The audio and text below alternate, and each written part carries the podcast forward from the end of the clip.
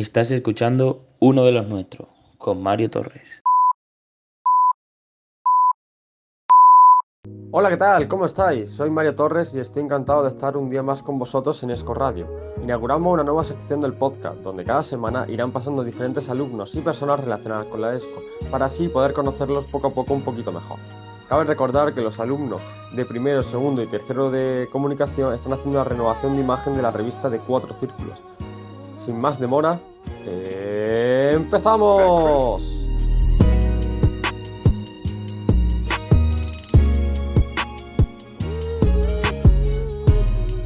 Hola, ¿qué tal? Bienvenidos un día más al podcast de uno de los nuestros. Hoy tenemos con nosotros a David García, alumno de segundo de comunicación. Buenas, David, ¿cómo estás? Muy buenas, pues muy bien, la verdad.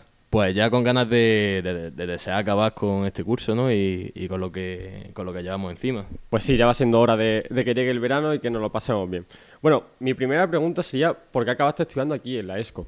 Mm, muy buena pregunta, la verdad, porque yo tenía claro desde un principio que quería estudiar comunicación audiovisual, pero no me dio la nota y acabé en turismo, estuve haciendo un año de turismo y pues la verdad que no era lo mío y decidí salirme justo para las recuperaciones de junio, julio más o menos y en septiembre justo antes de, bueno, en octubre más o menos ya era, eh, que era cuando ya había empezado más o menos el curso de la ESCO, eh, la descubrí y, la verdad que súper contento. Recordemos que a ti te, pilló, te pilló justo la pandemia cuando estabas en primero, ¿no? ¿Cómo, cómo viviste eso?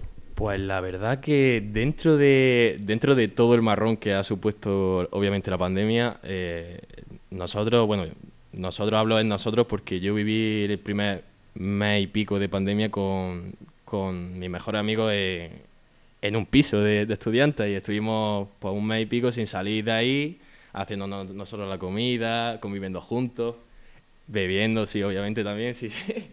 Teníamos nuestra fiestecita y tal. Y ya un poco cuando el dinero no daba para más, pues tuvimos que retornar a nuestras casas cada uno. Pero bueno, bien, dentro de lo que cabe bien. La vuelta a casa, como diría aquel.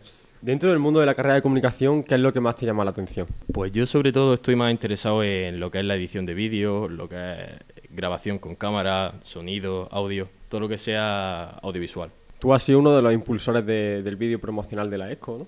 Sí, yo de hecho he estado trabajando con Miguel Ángel, con Alaina y con Pablo y la verdad que nos organizamos bastante bien y fue una idea que, nos dijo Ana Monte y contaron con nosotros y la verdad que muy contento con, el resultado y con el trabajo que, hemos hecho. Bueno, has mencionado a Ana Monte, te quería decir que ella me parece este da clase, si no, si no recuerdo mal.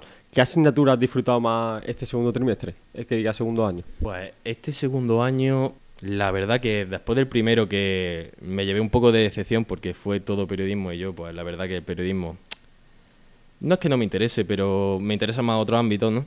Como coger cámaras en fotografía, que habéis hecho vosotros en primero también y tal. Pues la que más me gustó de, este segundo año ha sido marketing y toda la rama, toda la rama de publicidad que estamos dando este año, porque la verdad que es un, es un mundo que, que, me ha llamado mucho la atención. Con Pablo y, y con Miguel, Miguel Ángel, Miguelón, hablamos de comparativas de cine. Sin embargo, a ti te pregunto, ¿cuál sería tu top 3 de películas? Uf, muy difícil, la verdad. Pues mira, te voy a ser sincero. La primera de todas te diría Interstellar, porque la vi en el cine y la verdad que fue bastante impactante, aunque me pilló con 12 años a lo mejor. Y no entendí muy bien lo que era la película hasta que la volví a... le hice un revisionado. Y, y la verdad que hay, hay un momento hasta que me emociono viendo la película y yo creo que Interestera sería la primera. Después iría mm, El Golpe, que es una antigua de... No sé si sabéis cuál es, que es bastante buena. y como tercera, muy difícil, la verdad, poner un top 3. Mm, a lo mejor diría uno de los nuestros. A lo mejor diría uno de los nuestros, sí, puede ser. Es posible que sí. Bueno, y ahora que has mencionado, has mezclado películas modernas con las antiguas, ¿cuál es tu género de, cine preferido? ¿Crees que ha evolucionado para bien? Hombre, yo creo que hoy en día ha evolucionado, ha evolucionado bastante. Más que nada porque podemos encontrarnos ya cualquier tipo de película y su género en, las multiplataformas que tenemos de, de series. Y ya no es que son series, se especializan en, todo el contenido audiovisual que vemos hoy en día. Pues sí, yo creo que sí ha evolucionado para bien. Obviamente todas las todos los, avances tecnológicos que, ha supuesto y, que tienen, yo creo que sí. También creo que se ha perdido un poco la esencia, porque el cine es, el cine es contar, contar con plano una historia, ¿no? Contarlo das tu punto de vista desde la parte del director, ¿no?